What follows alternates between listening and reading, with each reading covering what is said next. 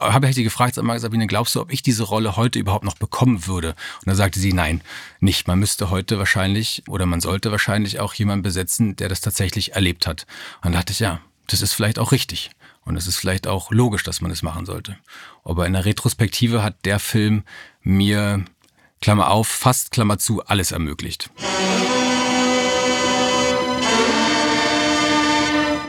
Tatort der True Crime Podcast mit Visavi und Philipp Fleiter. Hello, hello, hello. Hallo, Tachchen. Ja, ich muss sagen, ich freue mich wirklich sehr, sehr, sehr, sehr, sehr, dass ich, ich weiß. nach, ja, du hast es dir jetzt schon ein paar Mal anhören müssen, du Arme, mhm. dass ich nach Jörg Hartmann heute wieder mit einem Teil meines Lieblingstatort-Teams sprechen darf, nämlich mit äh, Rick O'Connor, aka Jan Pawlak vom Dortmunder Team, der ist heute unser Gast und Leute und ich dürfen ihn äh, gemeinsam mit Fragen löchern. Hi Rick, schön, dass du da bist. Hallo, hallo. Äh, hallo Lotti, hallo Philipp. Ich freue mich, dass ich äh, dabei bin. Vielen Dank für die nette Einladung. Philipp ist wirklich heute der glücklichste Mensch der Welt. Also danke, dass du dir Zeit genommen hast. Schon wieder der glücklichste Mensch. Ich habe schon bei dem, ja. Jörg, bei dem Interview mit Jörg gehört, dass er der glücklichste Mensch der Welt ja. ist. Ja, also Tatort Dortmund macht mich einfach glücklich, muss ich, muss ich leider zu. Also nicht immer. Ähm, es gab da eine Folge, du weißt, glaube ich, welche ich meine, die ein bisschen mein Herz zerrissen hat. Ja, ich verstehe. Ne? Aber sonst äh, meistens eigentlich immer sehr glücklich mit dem Dortmunder Also Philipp Tatort. hat mir auch wirklich selten mit so viel Euphorie erzählt, wie von diesem Vorfall, als er dich Vorfall. und euch, der Vorfall, der Hotelvorfall, als er euch im Hotel getroffen hat. Das war einer der schönsten Momente aller Zeiten. Ich wollte gerade sagen, ich wollte gerade sagen. Aber was hast du wirklich schön? Was hast du denn hm? überhaupt da gemacht in Köln?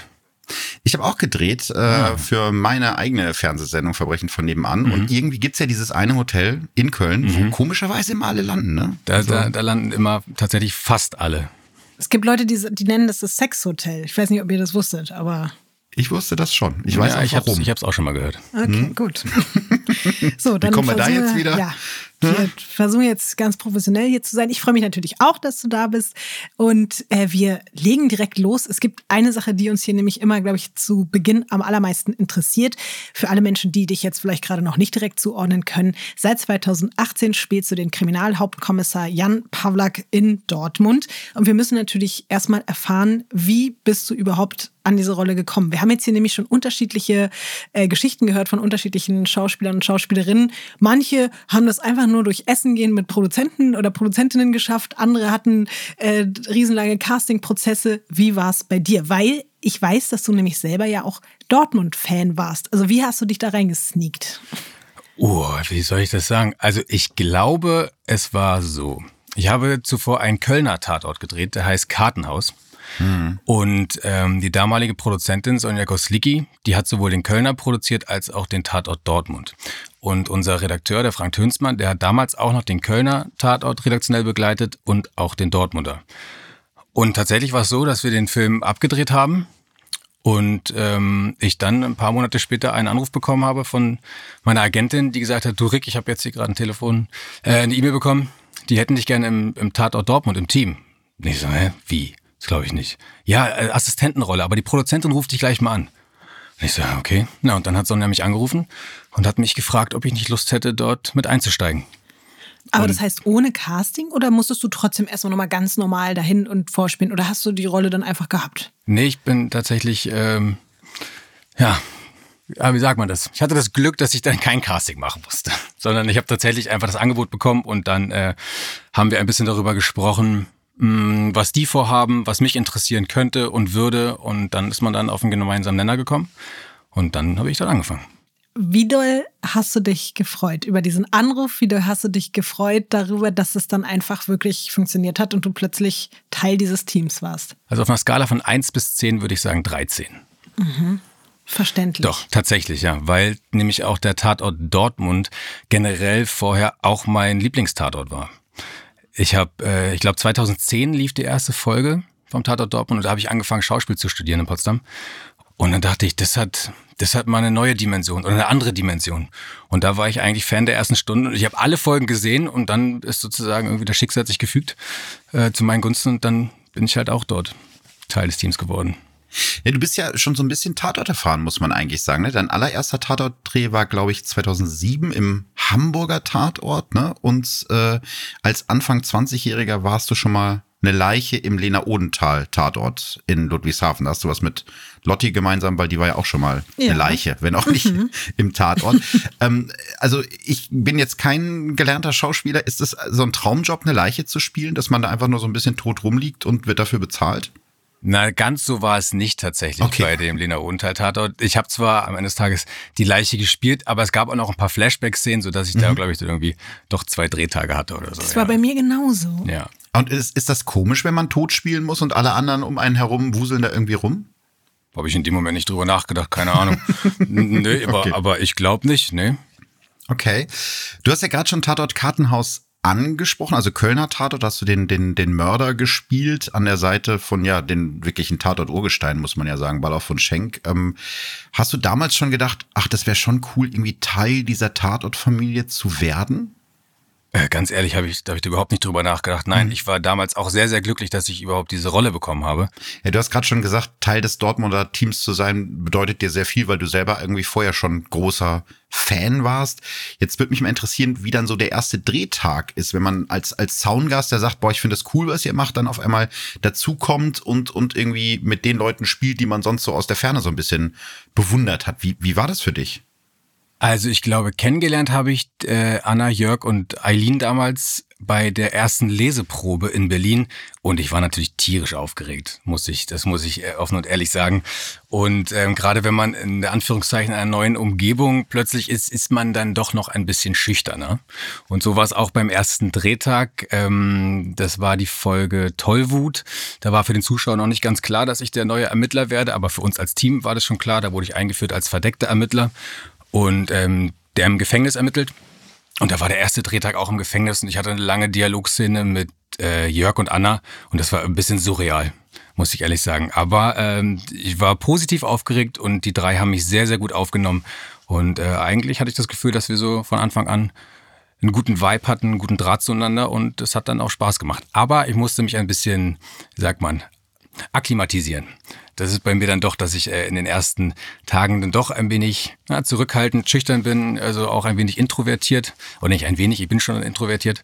Und äh, je wohler ich mich fühle in der Umgebung, desto lauter werde ich, sagen wir es mal so. Wir können ja mal vielleicht trotzdem noch zu einem Punkt kommen, der, glaube ich, zusätzlich zu dieser Aufgeregtheit wahrscheinlich in deinem Hinterkopf auch noch eine Rolle gespielt hat. Könnte ich mir vorstellen, aber das äh, musst du natürlich sagen, weil der Dortmunder Tatort ist ja nicht nur an sich so beliebt, auch bei den äh, Kritiker und Kritikerinnen, sondern eben hat auch gigantische Einschaltquoten. Ich glaube, Liebe mich, der letzte Film, hatte irgendwie 9,7 Millionen Menschen, die zugeguckt haben Marktanteil von 30 Prozent.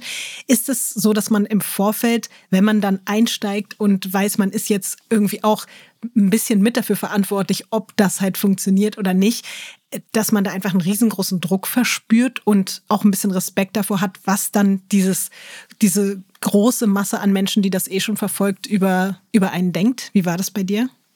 Ähm, ich muss ganz ehrlich sagen, dass mh, mm, mir das überhaupt nicht wichtig ist. Also ob das drei Leute sehen oder drei Millionen oder 3000 Leute.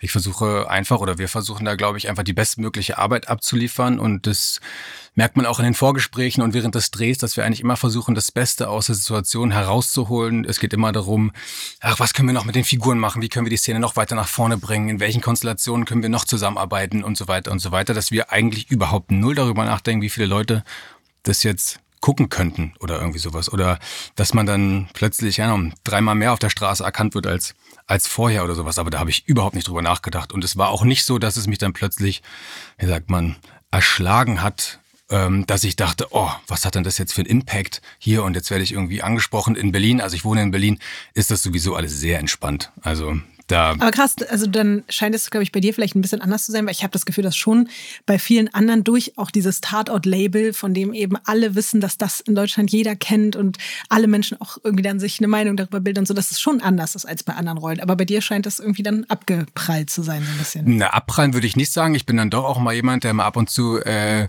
live bei Twitter guckt, was die Leute so ein bisschen schreiben und mich dann auch ein bisschen darüber freue. Ich freue ich freu mich dann so ein bisschen auch über die Ironie und den Sarkasmus, der dann immer so ein bisschen mitspielt, was man äh, kann auch gut über sich selbst lachen.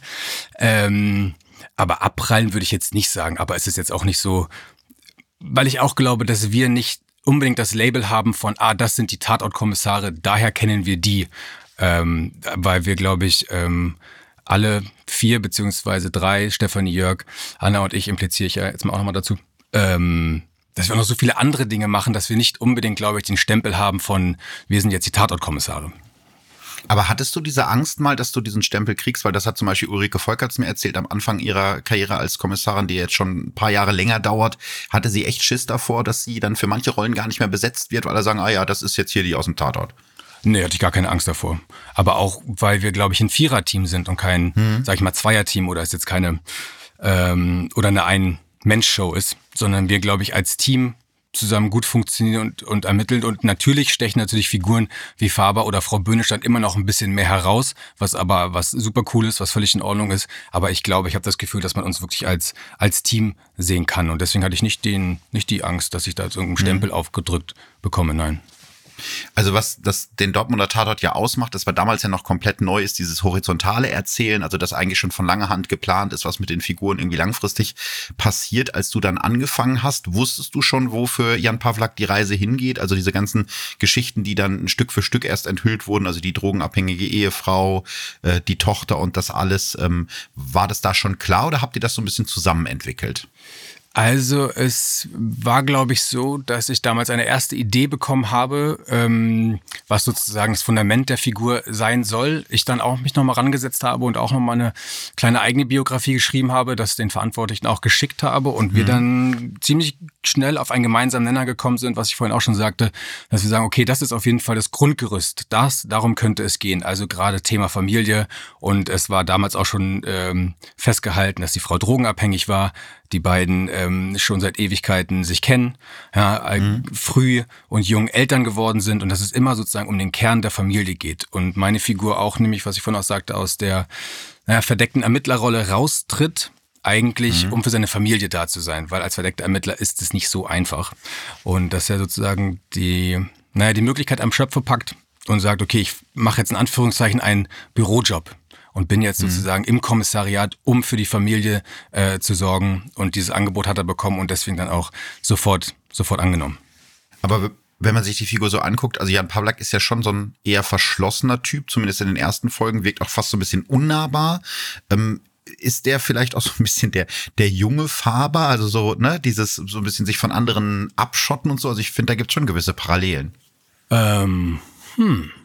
Interessant, dass du das sagst, aber das war eigentlich nicht der Plan, soweit ich weiß. nicht unbedingt, man hätte nicht gesagt, wir machen noch mal einen kleinen Faber, das wäre aber auch. Ja, das wäre Quatsch, das stimmt. Ja, Quatsch, mhm. langweilig und auch nicht so interessant. Aber ähm, das war auf jeden Fall der Plan, dass der Jan Pawlak nur was sagt, wenn er glaubt, es ist Zeit, was zu sagen mhm. oder wenn er gefragt wird. Und natürlich auch das, das Thema von wegen, ah, ich muss mich äh, um meine Familie kümmern. Ich kann jetzt nicht, ich mache um acht Feierabend, dann bin ich aber auch weg und nicht mehr zu erreichen und ich komme erst wieder pünktlich, wenn sozusagen der Arbeitstag beginnt. Das war auf jeden Fall von Anfang an der Plan.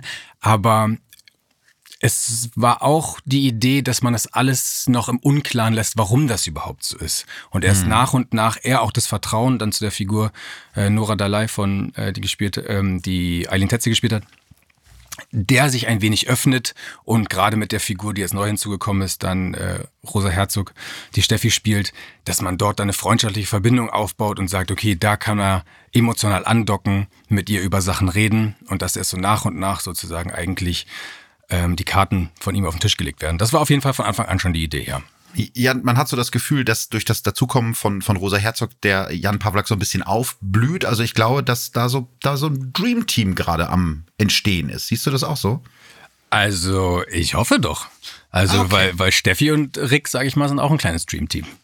Ja, das habe ich gesehen auf den Fotos bei Instagram. Ja, sehr viel Spaß zusammen beim Drehen. Auf, das ist cool. Ja, auf jeden Fall. Also Steffi und ich, ähm, wenn wir Drehtage zusammen haben, wir haben sehr, sehr viel Spaß. Sind nur am Lachen, wir sind nur am Singen und äh, halten so ein bisschen das Team auf Trab. Und ähm, aber es macht riesengroßen Spaß auf jeden Fall. Und ich freue mich sehr, dass Steffi hinzugekommen ist zu unserem Team. Und äh, als sie damals auch das Casting hatte, Steffi hat, glaube ich, die ersten zwei Sätze gesprochen und dann war das für mich eindeutig klar. Ich saß mit ihr im Castingstudio und sie hat angefangen zu spielen. Ich so, ja, okay, wir können eigentlich, also in meinem Kopf war es zumindest so, mhm. wir können eigentlich aufhören, wir haben es fertig. Hattest du da Mitspracherecht? Also durftest du dann auch mitentscheiden? Nee, mit entscheiden natürlich nicht, aber ich wurde nach dem Casting-Prozess gefragt, Arik, wer hat dir denn am besten gefallen? Wo hast du das Gefühl, da ist irgendwie eine gute Energie und so weiter und so weiter. Also ich wurde zumindest gefragt, aber ich glaube, das hatte am Ende des Tages keinen Einfluss. Nee. Du hast ja auch gerade gesagt, dass du für deine Rolle eine Biografie geschrieben hast. Man weiß ja jetzt noch nicht alles über Jan Pawlaks private Vergangenheit. Gibt es irgendwelche Sachen, keine Ahnung, ob du das jetzt hier überhaupt erzählen dürftest, aber gibt es irgendwelche Dinge, die du weißt über diesen Menschen, was wir aber noch nicht wissen? Natürlich weiß ich schon ein bisschen was, weil ich ja weiß, wie es weitergeht. Das habe ich ähm, aber Jörg auch versucht. Das ist ganz schwer. ich verstehe natürlich, dass du uns jetzt hier noch nicht zu viel verraten kannst, aber eine Sache, die ich mich äh, gefragt habe zu Jan Pawlak, woher kommt deine Figur eigentlich gebürtig? Da hast du jetzt wahrscheinlich einen Punkt getroffen, über den ich nachdenken muss. Oh. Wir haben es mal aufgeschrieben und die Figur hieß ursprünglich auch ganz anders. Ah. Ich glaube, wenn ich mich richtig erinnere, wenn ich das jetzt hier sagen darf, das weiß ich auch nicht, ob ich das sagen darf, aber ich sage es einfach mal, Mike Lubitz hieß die hm. Figur nämlich eigentlich. Und dann hat man aber im, ähm, überlegt, dass man ihm doch irgendwie, ähm, naja, so einen polnischen Hintergrund geben möchte und dann kam irgendwann der Name Jan Pawlak und da habe ich direkt gesagt, ja, das klingt doch gut, lass uns, lass uns mhm. das machen. Aber wir haben das jetzt tatsächlich nicht aufgeschrieben im Sinne von, da ist er geboren, da ist er zur Schule gegangen und so weiter. Das, ähm, das haben wir nicht ausformuliert, nein um von Jan Pawlaks Biografie nochmal zu deiner zurückzukommen. Hm. Das ist ja auch ganz interessant. Du bist zwar in Hamburg aufgewachsen, du bist aber äh, auch wie ich in einem Land geboren, das es ja so heute quasi eigentlich nicht mehr gibt, nämlich äh, in der DDR bist mhm. du zur Welt gekommen, aber eben 1989 und genau genommen in Schwedt an der Oder im schönen Brandenburg kurz oder quasi wenige Monate nach deiner Geburt ist ja die Mauer gefallen. Kannst du mal erzählen, wie das bei euch damals war? Ist deine Familie dann direkt nach Hamburg gegangen oder wie kam es dazu, dass du dann dort aufgewachsen bist und eben nicht in Schwedt? Nein, in Schwedt habe ich meine ganze Kindheit verbracht, bis ich glaube ich neun oder zehn war. Mhm. Ähm, und es war damals ein ganz praktischer Grund, ehrlich gesagt. Ähm, die Firma, an der meine Mutter gearbeitet hat, die musste Insolvenz anmelden. Und dann hat sie die Möglichkeit bekommen, in Hamburg einen Job anzutreten. Und dann hat sie meinen Bruder und mich gefragt, ob wir Lust hätten und ob das für uns okay wäre, umzuziehen. Und dann haben wir, haben wir gesagt, ja klar, Mama, wenn du, wenn du das möchtest, dann machen wir das natürlich mit. Und dann sind wir einfach nach Hamburg gezogen. Und mhm. ich habe, mein Bruder und ich haben, glaube ich, dann noch, ich war in der, ich habe die vierte Klasse beendet und mein Bruder die sechste Klasse. Und wir haben dann noch ein halbes, dreiviertel Jahr bei meinen Großeltern gelebt, weil meine Mutter sozusagen schon vorgegangen ist, um den naja, um den Job anzufangen. Und dann sind wir dann nachgezogen. Ja. Okay, dann haben wir jetzt also die Verbindung zu Brandenburg und zu Hamburg. Jetzt wäre noch wichtig zu wissen, gab es vorher in irgendeiner Form einen Bezug zu deiner Tatort Heimat Dortmund? Hat dich da schon mal irgendwas hin verschlagen oder hast du mit der Stadt irgendwas zu tun gehabt? Nee, tatsächlich überhaupt nicht. Außer natürlich meine Verbundenheit zum BVB. Ähm, eigentlich nichts, nein. Und ich habe mich auch tierisch gefreut, als ich dann zum ersten Mal, als wir zum ersten Mal in Dortmund auch gedreht haben und äh, die Stadt so wahrgenommen und natürlich viel durch die Gegend gelaufen, mir direkt das Stadion angeguckt und äh, durch den Westfalenpark. Aber warst du dann auch wirklich für den Tatort zum ersten Mal in Dortmund? Ich war auch für den Tatort zum ersten Mal in Dortmund. Ja. Krass. Mhm. Verrückt. Mhm. Ich, ja. ich will noch mal kurz so nach Hamburg zurück, weil da hast du, ähm, muss ich jetzt gestehen, in einer meiner liebsten Kinderserien mitgespielt, bei den Pfefferkörnern 2010. Wir haben uns die Szene neulich noch mal angeguckt in Vorbereitung auf das Interview. Also ziemlich fiese Basecap und du bist auch eigentlich ein fieser Typ äh, irgendwie so. Ein Schüler, glaube ich, der andere erpresst, glaube ich, war das, ne? Das ist jetzt nicht dein Ernst. Ihr habt euch das angeguckt? Ja, also die Szenen zumindest, wo, wo du da am Schulhof aber irgendwelche... Mal, wo, wo habt ihr das denn her? irgendwelche obskuren Videoquellen. Ich weiß es nicht. Das hat hier das Team rausgesucht. Ich glaube, ich, glaube, ich habe das selbst noch nie gesehen.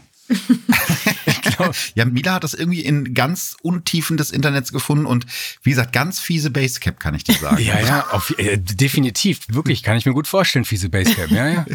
ja. Äh, kannst du dich noch an den, an den Dreh erinnern? Also war das auch so eine Serie, die du selber früher mal geguckt hast? Also das ist ja dann schon irgendwie, Pfefferkörner war ja damals für die Jüngeren, äh, die das nicht kennen, das war schon ein Riesending. Mhm. Nee, ich habe das, ich hab das nie geguckt.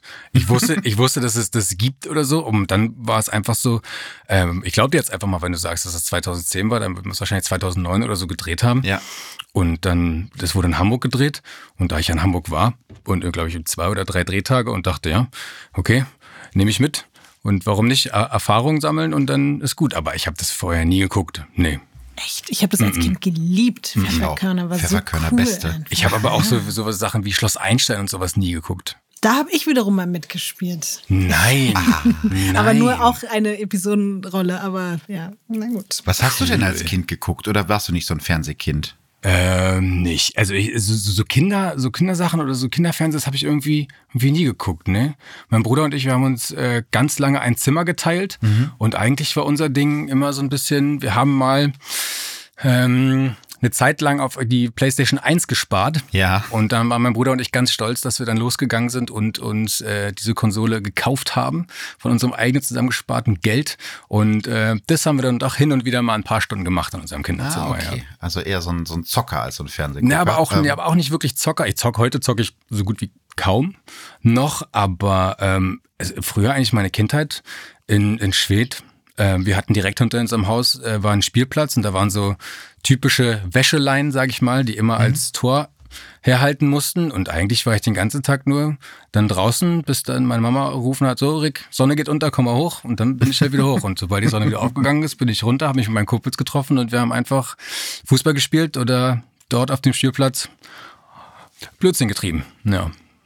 Okay, sehr schön. Ähm, also das heißt, ich glaube, du warst dann 18, als dein allererster Auftritt im Tatort war, damals im, im, im Hamburger Tatort. Da, da, war dir dann wahrscheinlich noch gar nicht bewusst, was das für ein, für ein Ding ist. Also dass Tatort so ein Ding ist in Deutschland, wenn du nicht so ein Fernsehkind warst. Ja, doch, das ist mir natürlich schon bewusst, hm. ne? weil meine Mutter natürlich auch Tatort und sowas geguckt hat und auch heute das natürlich noch guckt und so. Aber dass man das schon mal gehört hat und ich hatte bestimmt auch mal eins, zwei gesehen. Aber das war für mich äh, einfach nur aufregend, als dass es halt irgendwie so einer meiner ersten Jobs irgendwie war, um mhm. in der Branche ein bisschen Fuß zu fassen. Und ich habe mich einfach gefreut, dass ich das machen kann, ehrlich gesagt. Du, so bin ich da, glaube ich, rangegangen. Ich habe da jetzt nicht drüber nachgedacht, ah, jetzt könnte ich dann im Fernsehen sein und dann könnte das jemand sehen und ist der Tatort und mhm. so viele Leute schauen das. Habe ich nie drüber nachgedacht, nee. Das heißt, du hast aber schon dann vorher, deine Mutter hat Tatort geguckt, ihr wart schon so ein bisschen so diese Tatort-Familie, wie viele andere in Deutschland auch, Sonntag 20.15 Uhr Tatort gucken? Äh, so, wenn ich mich erinnere, haben wir es auf jeden Fall nicht gemeinsam gemacht. Also wir hatten mhm. jetzt nicht einen Termin, dass wir gesagt haben, Mensch, okay. Rick Philipp, kommt mal ran, 2015 Sonntag. Ich glaube, da haben mein Bruder und ich dann auch andere Dinge zu tun gehabt in unserer Jugend. Das kann ich mir vorstellen. ja. Lass uns vielleicht auch noch mal kurz ein bisschen zu deinem Werdegang kommen. Das klingt ja eigentlich schon alles relativ klassisch. Also Schauspielschule in Hamburg und äh, Filmstudium in Potsdam-Babelsberg. Gab es zwischendurch auch irgendwann mal andere Pläne in deinem Kopf, zum Beispiel eben Fußballstar, weil das ja so ein Hobby war? Ähm, oder war in deinem Kopf eigentlich schon relativ fest dann irgendwann klar, du strebst eine Schauspielkarriere an und das ist unwiderruflich besiegelt? Also Fußballer wäre natürlich auch schon sehr, sehr cool. Das muss ich mhm. auch mal mhm. sagen. Ich wäre wirklich gerne Fußballer geworden, aber mein Talent hat nicht gereicht. Ich war damals, glaube ich, 14 oder sowas und habe es nicht in die Hamburger Auswahl geschafft. Mhm. Und dann mhm. war ich so traurig. Auf welcher Position hast du gespielt? Ich bin äh, linker Außenverteidiger. Damals aber noch im linken Mittelfeld. Aber ich habe es nicht in die Hamburger Auswahl geschafft und darüber war ich sehr traurig. Und dann kam meine Pubertät und ich hatte auch andere Dinge im Kopf. Und dann habe ich aufgehört, Fußball zu spielen.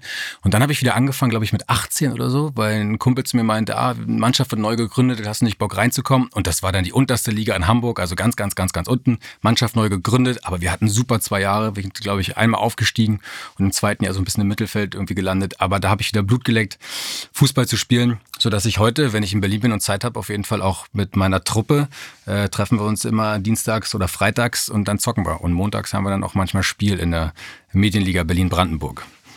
Da bin ich auf jeden Fall Medien, aktiv. Eine Medienliga, ja, wo dann nur Schauspieler spielen? Nee, deswegen ist ja eine Medienliga. Es gibt ja schon noch andere Medienvertreter. Nee, nee, nee. Ah.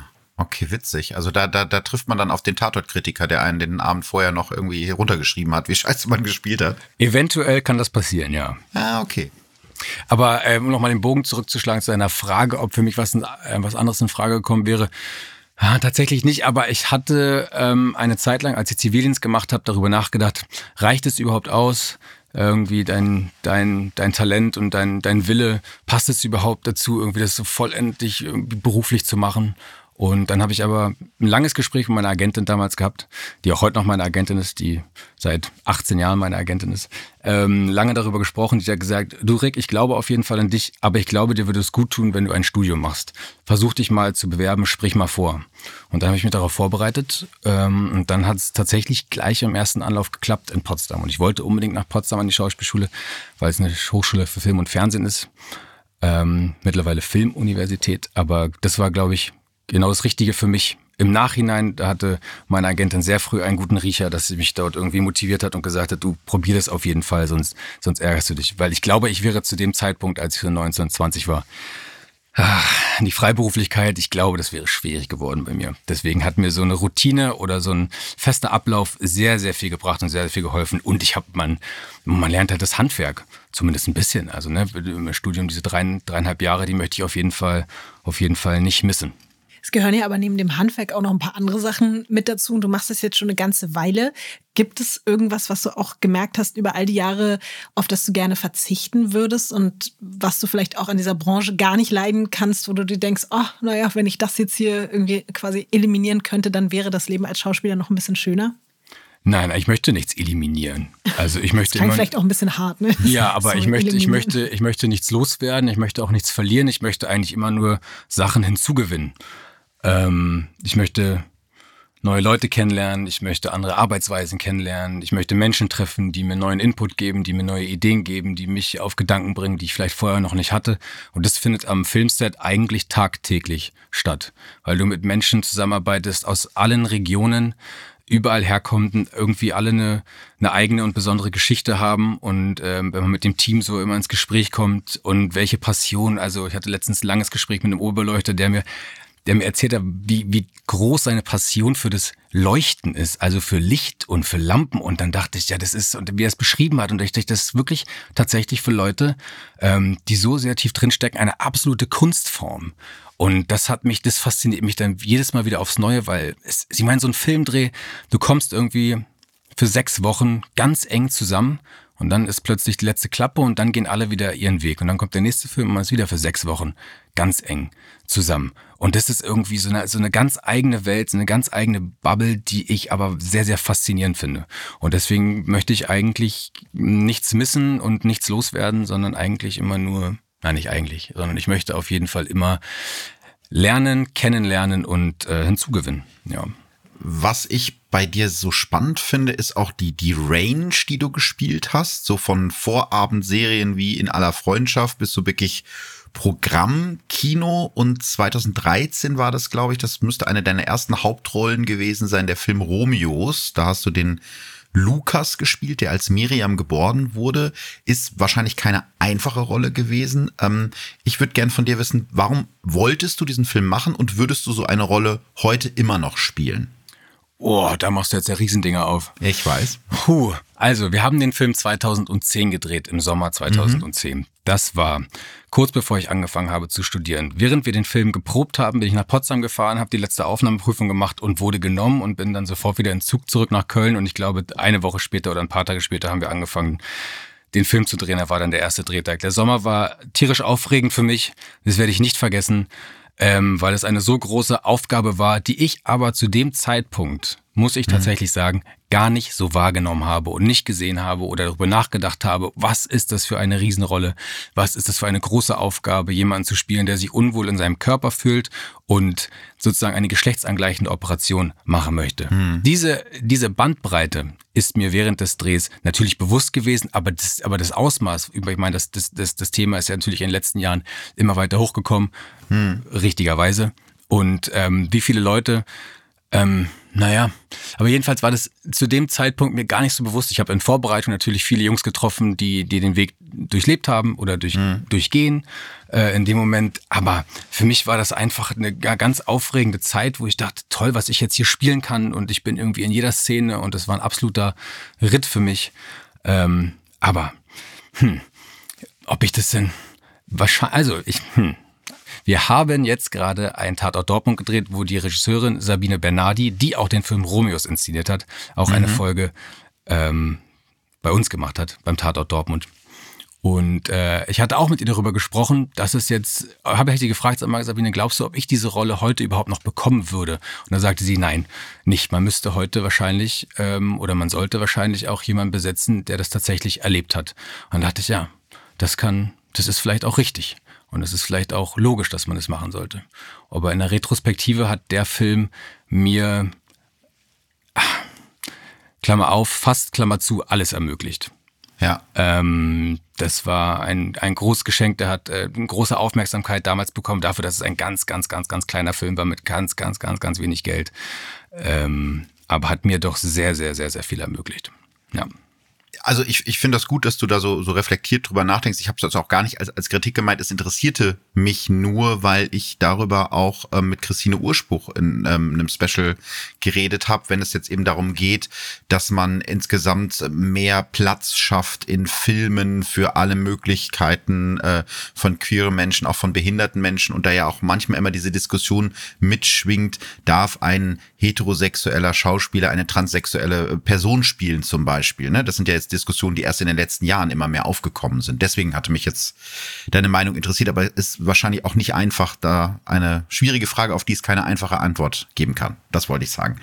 Ähm, diese Art von Filmen, also ich nenne sie jetzt mal so artsy. Aber darf, darf, ich, darf ich noch ganz Ja, kurz da reingehen, klar. eine andere Anekdote erzählen, weil du jetzt den Film Romeos angesprochen hast. Ja. Da habe ich eine kleine Geschichte. Und zwar hat der Film ähm, Premiere gehabt bei der Berlinale. Und damals hat Lotti, du, du hast bei einem Radiosender gearbeitet.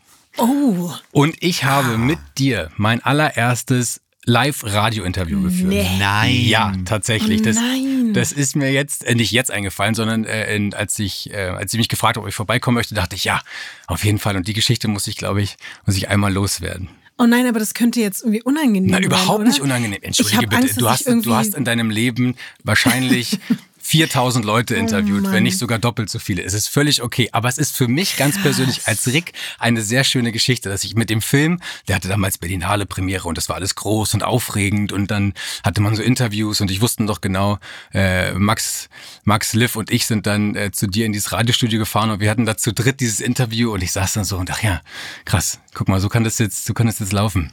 Es ist so verrückt. Ich habe nämlich gestern in meiner Story gepostet, dass ich vor genau neun Jahren bei diesem Radiosender aufgehört habe. Ah, Und nein. Ich habe es einfach, es tut mir wirklich unglaublich leid. Überhaupt aber nicht jetzt, schnell. Es, es, es darf dir bitte nicht leid tun und muss dir bitte nicht leid oh tun. Mann, ey, wie verrückt. Krass. Aber genau Aber die Rick, wir Anekdote sind, wollte ich. Ja, wir sind ja jetzt Ja. unter uns. Wow. War Lotti nett?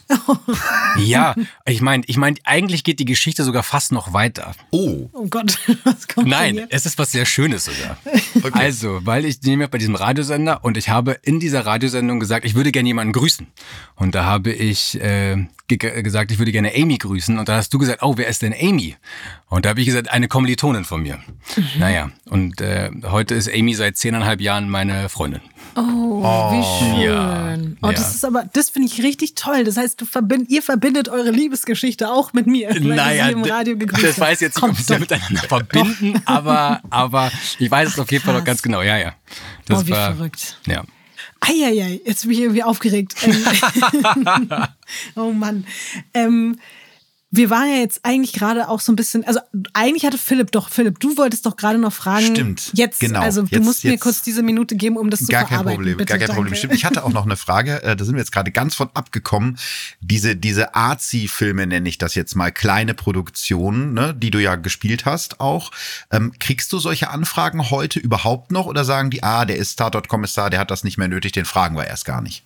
Nein, natürlich. Und ich bin ja auch, ich bin wahnsinnig offen und ich habe Lust, so viel wie möglich zu spielen. Also ich möchte mich so ausprobieren, dass ich denke, ich meine, ich finde das natürlich sehr schön, dass du das gesagt hast, dass ich sozusagen äh, in keiner Schublade bin, ähm, wenn man das jetzt mal in Anführungszeichen bitte setzt, ähm, weil ich nämlich große Lust habe, mich überall auszuprobieren und ähm, so viel wie möglich zu spielen, verschiedene Dinge zu spielen, verschiedene Charaktere zu spielen, dass ich mich eigentlich immer eigentlich fast über jede Anfrage freue, die sozusagen reinkommt. Und ich denke, ja, okay, das könnte cool werden, ah, das vielleicht könnte nicht so cool werden und dass man dann auch eventuell auch in der privilegierten Situation ist, eventuell auch ab und zu zu selektieren. Ja, das muss ich auch dazu sagen. Ähm, aber nee, ich bin offen, wahnsinnig offen für. Das heißt Projekte. aber, wenn, wenn du mir jetzt einen Film oder eine Serie mit Rick Ocon empfehlen würdest, welche wäre das? Wo, wo du sagst, da, da guck mal rein, das ist ganz cool?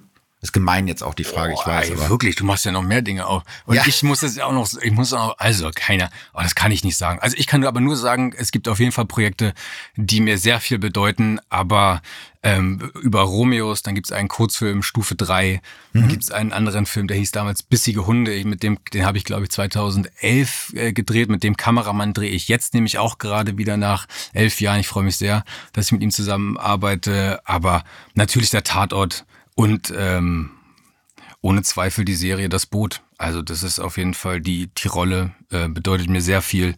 Ich komme auch gerade vom Set. Wir haben gerade angefangen zu drehen.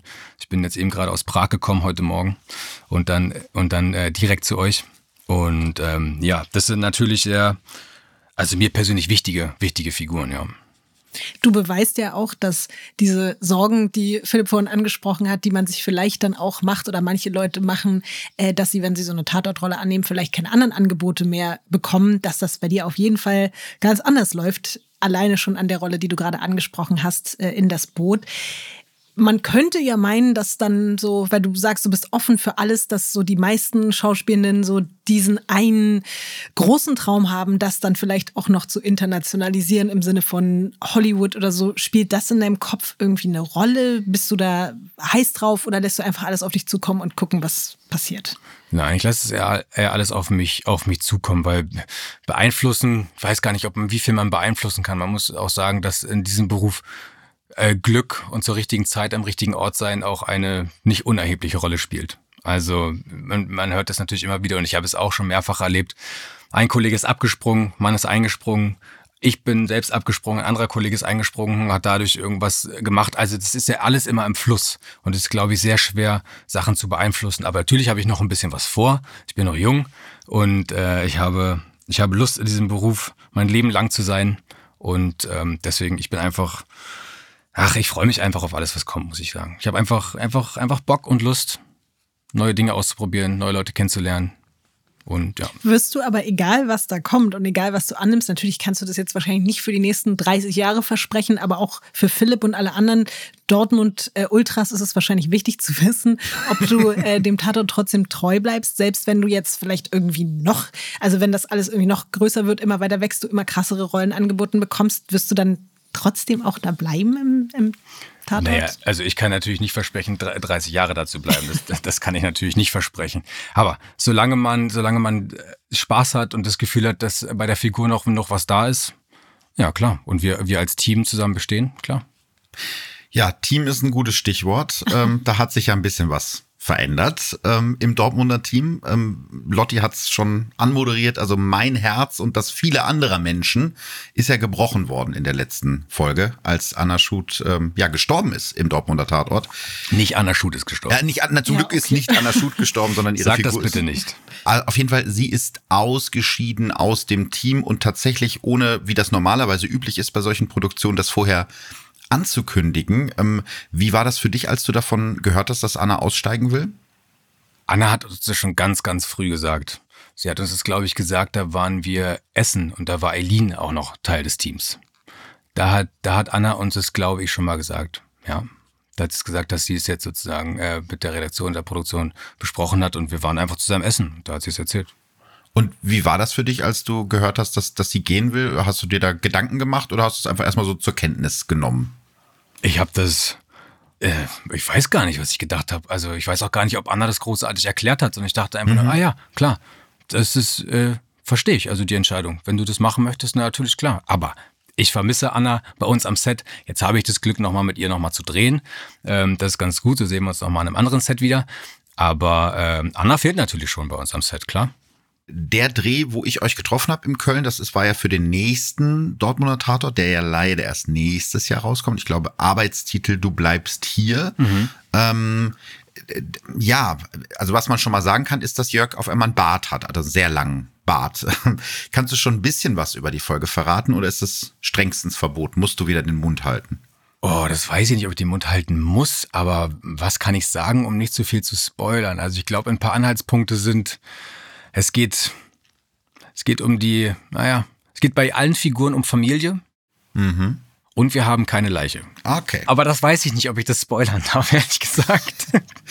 Ja, das mit der Familie hat Jörg schon erzählt. Ich glaube, das durftest du erzählen. Bei unseren Figuren geht es generell viel um Familie. Und das ist, was Stimmt. auch die Figuren äh, verbindet und was es auch irgendwie so spannend macht. Und äh, ja, auf jeden Fall in der Folge mit dem Arbeitstitel Du bleibst hier, ähm, da wird das Thema Familie auf jeden Fall nochmal groß, groß aufgemacht. Ich wollte dich nämlich noch was fragen für Philipp, damit der ruhig schlafen kann und nicht irgendwie den nächsten Schock kriegt, ob äh, wir in Zukunft irgendwann auch noch auf Faber verzichten müssen oder ob der wenigstens bleibt. Weil ich habe ein bisschen Angst, dass der jetzt so gebrochen ist, äh, dass der dann irgendwie, keine Ahnung, also ich weiß nicht, ich wollte nur mal so vorsichtshalber nachfragen, ob Philipp sich auf irgendwas Schlimmes einstellen muss in Zukunft. Ähm, da du ja das äh, gebrochen angesprochen hast und ich sag mal so, mhm. gebrochene Figuren machen uns am meisten Spaß. Das stimmt.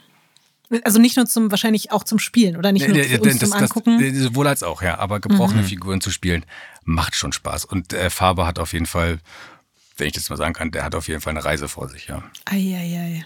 Das klingt sehr, sehr gut. Und es klingt auch, Reise bedeutet, er bleibt da, Philipp. Alles wird mhm. gut. Und ähm, ja, also ich bin jetzt auf jeden Fall umso gespannter, wie es weitergeht. Ja, ihr könnt, könnt, gerne gespannt sein. Ja? Ich freue mich ja darauf. Also ich höre mir, ich habe ja ab und zu einen Podcast auch mal gehört. Wirklich? Immer im, ja, klar. Und auch du immer in dem. das hier an? Hm, also ich habe jetzt nicht jede Folge gehört, aber die eine oder andere auf jeden Fall. Gerade wenn ich den Tatort davor gesehen habe, dachte ich, ah, mal gucken, was Lotti und Philipp sagen. Deswegen freue ich mich umso mehr, dass ich jetzt heute auch mal zu Gast sein durfte. Das ist Boah. ja lieb. Das ist, ich, also ich bin auch nur, ich freue mich einfach ganz, ganz so, dass du dir Zeit genommen hast. Ich möchte mich nochmal entschuldigen bei dir, dass ich einfach so ein hm. schlechtes Gedächtnis habe. Aber dieses bitte. Interview werde ich nicht vergessen. Das verspreche ich dir auf jeden Sehr Fall. Sehr gut. Ich auch nicht, verspreche ich euch auch. Also wenn wir uns in zehn Jahren wiedersehen, weil das ist ja einfach zehn oder elf Jahre her, ja, ja, klar. dann äh, werde ich mich erinnern und sagen, da, du, damals. Alles klar. Und ich denke dann noch 20 Jahre weiter zurück und sage dann, Lotti, damals. Geil. Und ey, wenn du, wenn du bei der Hochzeit, ne, wenn du eine Traurednerin brauchst, also ich bin ja jetzt Teil eurer Liebesgeschichte, also ich bin, ich bin auf jeden Fall am Start. Alles klar. Merke ich mir. Merke ich mir. Ja, gut. So. Und wir treffen uns dann wahrscheinlich wieder im Frühstückssaal eines bekannten Kölner Hotels. Da bin ich tatsächlich nächste Woche schon wieder. Also Im Sexhotel schon wieder, na klar. Ach Gott, da kommen jetzt wieder, da kommen jetzt wieder die alten Klischees raus. Aber ich habe es auch schon mal gehört. Also das lassen wir so gut. stehen. Das lassen wir einfach so stehen. Ganz genau. Danke, Rick Ockern, dass du bei uns zu Gast warst. Danke, Rick. Danke euch. Ciao. Ciao.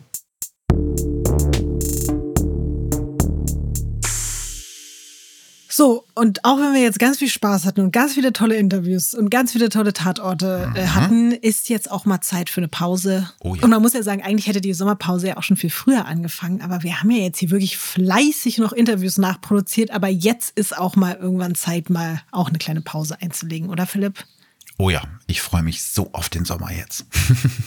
also, war sehr schön bis hierhin mit dir und vielen Dank und äh, bis bald, Lotti. Danke auch und euch allen da draußen wünsche ich auch eine wundervolle Sommerpause, eine schöne Zeit und wir können ja trotzdem alle alte Tatorte weitergucken und uns darüber freuen. Sehr gut, also habt einen schönen Sommer. Bis bald. Ciao, Tschüss. Tschüss. Ciao. Ciao.